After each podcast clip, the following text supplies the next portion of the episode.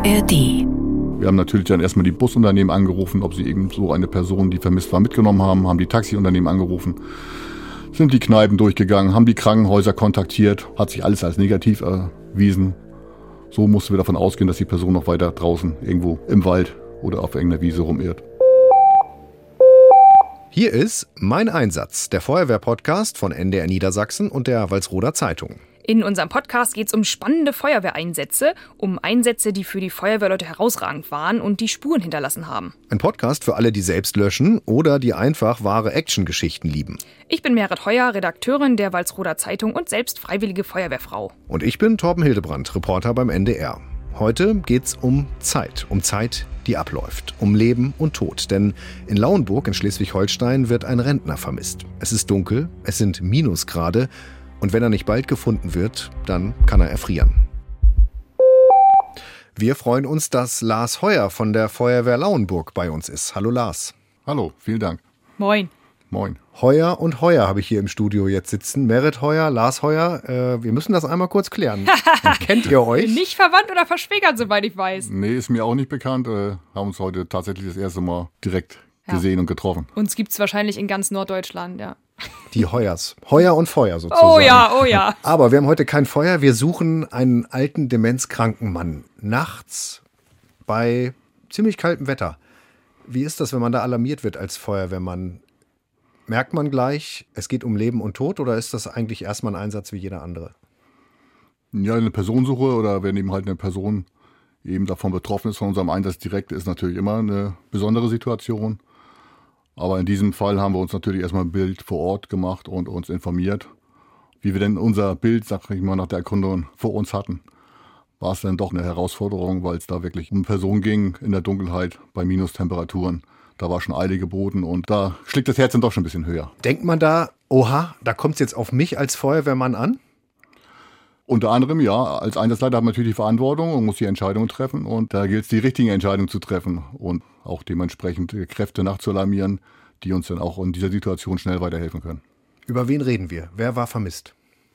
Wir hatten eine vermisste Person, die aus einem betreuten Wohnen abgängig war, stark an Demenz leidet und war seit ungefähr einer Stunde vermisst. Da hat man ihn zuletzt gesehen. Und wir hatten einen starken Wind, starke Minustemperaturen und da ist natürlich äh, hohe Eile geboten. Wo ist der äh, abhanden gekommen, der Mann? Also vermisst wurde er in seiner Wohneinheit, wo er untergebracht war. Und da hört auch schon die Spur auf. Und dass ich mir das besser vorstellen kann, das war ein betreutes Wohnen, wie, eine, wie, eine, wie ein Wohnblock sozusagen. Ja, es ist ein Mehrfamilienhaus, wo die ähm, untergebracht sind. Wo fängt man dann an? Also, wusstet ihr, wer das ist, wie der aussieht, was der anhatte? Also wir haben uns dann erstmal vor Ort erkundigt, auch bei der Unterkunft. Ähm, die konnten uns Gott sei Dank ein Foto auch zur Verfügung stellen. Und dann haben wir eben halt uns Informationen eingeholt, ungefähr die Größe, was der Vermisste gerade trägt. Und wenn man schon mal ein Bild hat, erleichtert die Suche natürlich. Mhm. Dann nimm uns mal mit. Ähm, du hast den Steckbrief, so nenne ich das mal, hast du mitgebracht, ne? Was steht da drauf auf diesem Zettel? Mit dem seid ihr in den Einsatz gegangen, ne? Genau, wir haben bei uns also auf dem Einsatzleitwagen mal dann äh, schnell einen Steckbrief angefertigt auf dem PC. Und äh, ja, einmal der Name, der, das Geburtsdatum, wo derjenige ansässig ist, die Größe, was er trägt an Kleidung. Interessant war natürlich auch, dass er mit Schlappen unterwegs war. Das ist natürlich auch so ein Merkmal. Vor allem mitten im Winter, da laufen nicht so viele Leute mit Schlappen rum. Das sieht man Ganz, dann ganz genau. selten. Was hat er sonst angehabt? Sonst war es eine Beige Korthose, ein äh, vermutlich blauer Pullover. Hm, Das sind so die Meldungen, die hört man manchmal auch im Radio, ne? Genau. Vermisst wird. Und mehr habt ihr dann als Feuerwehr auch nicht. Ihr werdet gerufen, ihr wisst, wie er aussieht, ihr, ihr wisst, wie alt er ist und dass er dement ist, aber mehr habt ihr nicht, oder? Mehr haben wir in dem Moment natürlich nicht. Und eben halt seit wann er vermisst wird. Wie, wie geht's dann los? Ihr könnt ja nicht wie ein Hund äh, schnüffeln, ihr müsst systematisch vorgehen. In erster Situation geht es natürlich erstmal das Gebäude direkt zu untersuchen, weil wir es oft haben, dass sie dann manchmal im Keller sind und sich da irgendwie verstecken oder ähnliche Situationen vorkommen. Also haben wir erstmal das Gebäude komplett von oben nach unten eben kontrolliert, ob dort der Vermisste nicht ist. Und äh, das hat sich als negativ erstellt und dann haben wir angefangen, äh, uns eine Lagekarte in Quadranten aufzuteilen. Und da es auch ein Neubaugebiet ist, wo viele Häuser schon leer stehen, wo man sich hätte gut drin verstecken können, haben wir das in Quadranten aufgeteilt, haben die Bereiche dann nachts mit Taschenlampen die Wohnhäuser, die leerstehenden Wohnhäuser durchsucht und versucht natürlich die Person zu finden. Leerstehend heißt, die waren noch nicht fertig. Also da stand nur der Rohbau, also so, so eine dunkle Betonruine sozusagen. Richtig, da Also stand eben, wie gesagt, nur der Rohbau ohne Fenster, ohne Türen und äh, da hätte man sich natürlich drinnen gut verstecken können oder verehren können in dem Fall. Wow. Und Quadranten, also ihr nehmt eine, eine Landkarte, einen Stadtplan, Gemeindeplan und äh, ja, macht da mit dem Lineal Vierecke rauf und sagt, du suchst den Viereck 1 und der nächste in Viereck 2, oder? Genau. Sind dann leider nicht fündig geworden und dann äh, mussten wir auch uns eben halt, oder musste ich mir schon Gedanken machen, wie es geht's denn weiter, weil wir auch ein angrenzendes großes Waldgebiet haben, große Wiesen, die Elbe ist in der Nähe. Da brauchten wir dann mehr technische Unterstützung und auch mehr Manpower. Es ist ein Wettlauf gegen die Zeit, ne? Das ist ein Wettlauf gegen die Zeit, weil natürlich in dem Alter äh, schon seiner Stunde vermisst, bei Minustemperaturen und die Nacht stand voraus sozusagen. Wie viel Zeit habt ihr, so eine Person zu finden? Bei minus, oh, wie viel Grad minus waren es? Oh, also ich sag mal, viel Zeit bleibe ich, fünf, sechs Stunden, denke ich mal. Fünf, sechs Stunden. Hängt natürlich auch so von der allgemeinen Situation jedes Einzelnen ab. Und sagen wir es mal ganz deutlich, wenn ihr ihn nicht findet, erfriert der Mann, ne? Das ist richtig. Da geht es nicht um irgendwie verhungern oder er hat sich ein Bein gebrochen. Nein, es geht um die Kälte. Also wir gehen davon aus, auch in Rücksprache mit den Medizinern, dass er die Nacht nicht überlegt hätte draußen. Du sagtest eben Wald und Elbe. Ähm, Hört man da eigentlich so auf sein, auf sein Bauchgefühl als Feuerwehrmann? Wir gehen mal da und da suchen. Da könnte der sein. Oder bei Demenzkranken hört man auch mal, dass die an die Bushaltestelle sich setzen. Oder geht man da wirklich Planquadrat für Planquadrat vor? Na, man geht natürlich erstmal, was am wahrscheinlichsten ist, durch.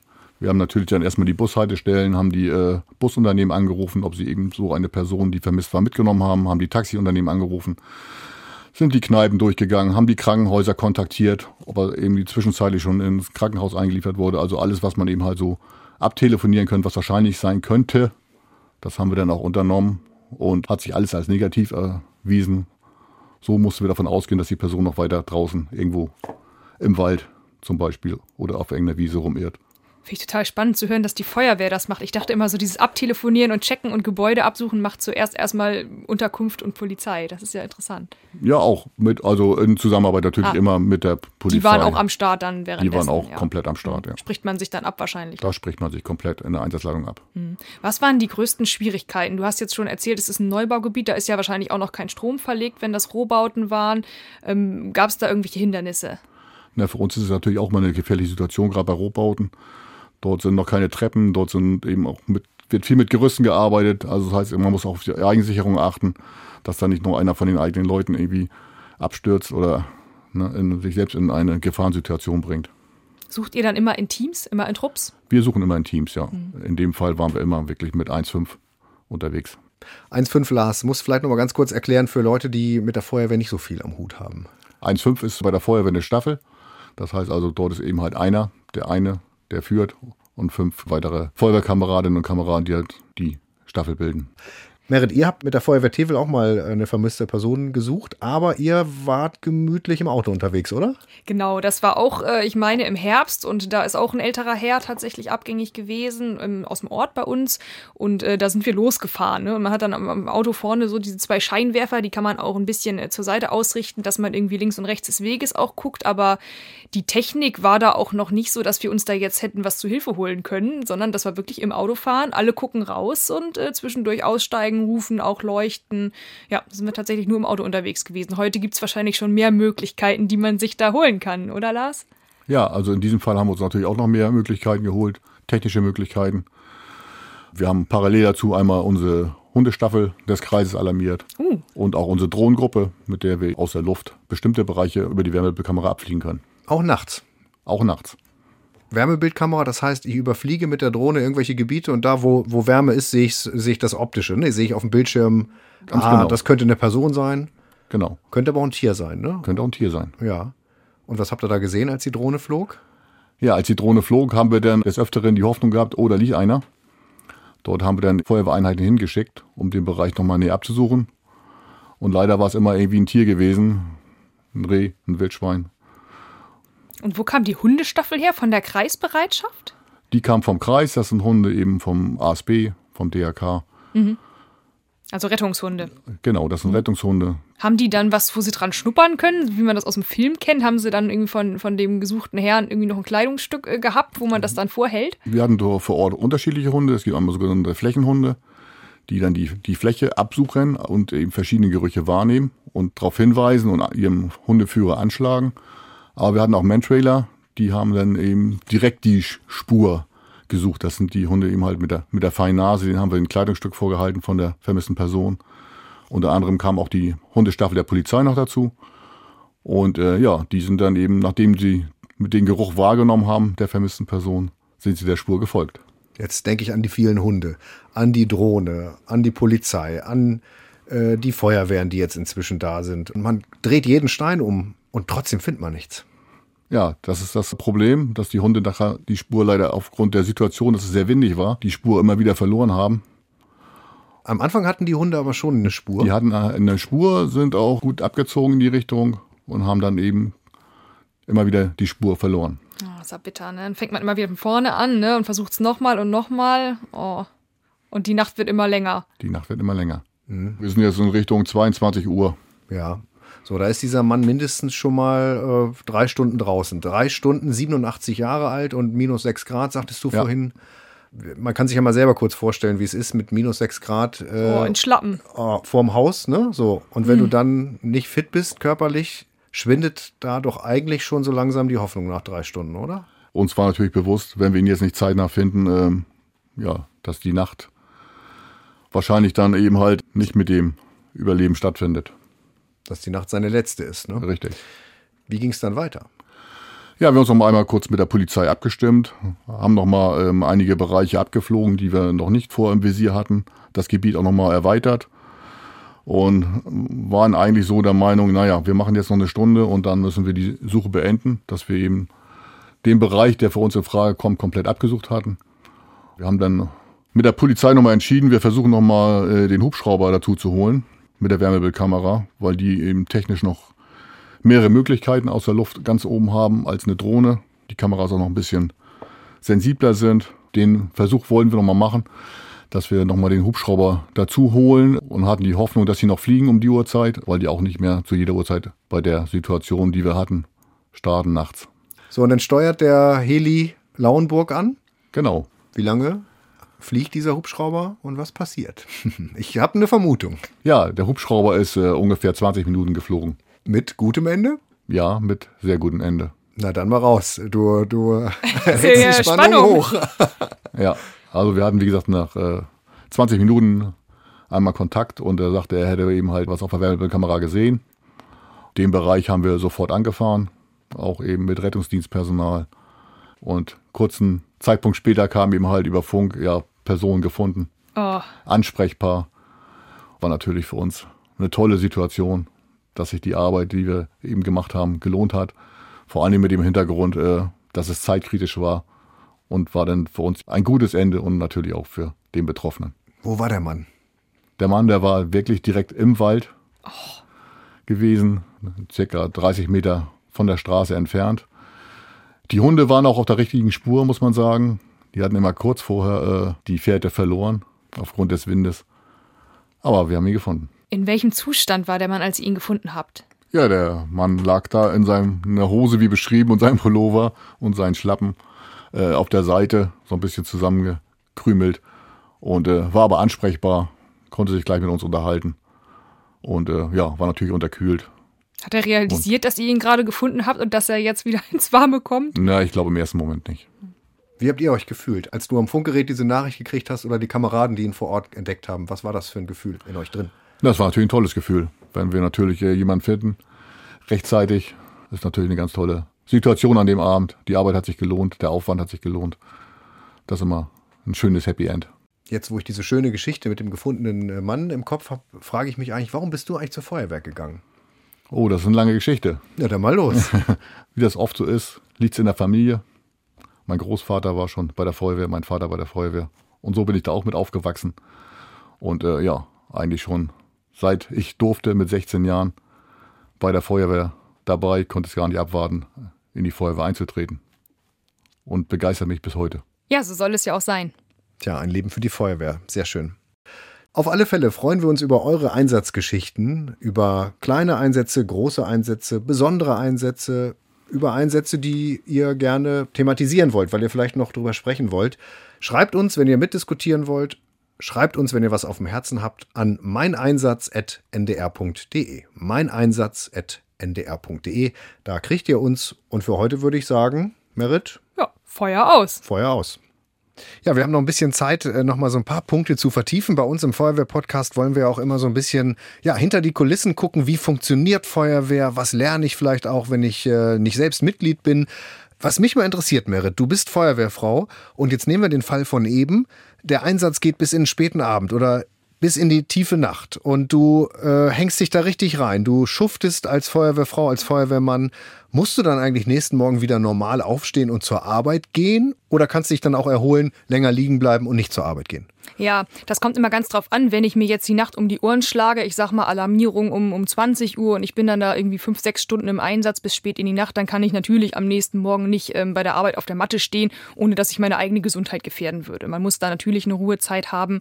Ähm, das liegt immer im eigenen Ermessen. Wenn das jetzt bis Mitternacht geht und ich sage, ja, okay, ne, ist, ist, ist okay, hat mich jetzt nicht völlig fertig gemacht, ist das was anderes. Aber wenn ich nicht zur Arbeit komme, hat mein Chef in dem Fall ja einen Verdienstausfall von acht Stunden, wenn ich jetzt den ganzen Tag fehle zum Beispiel.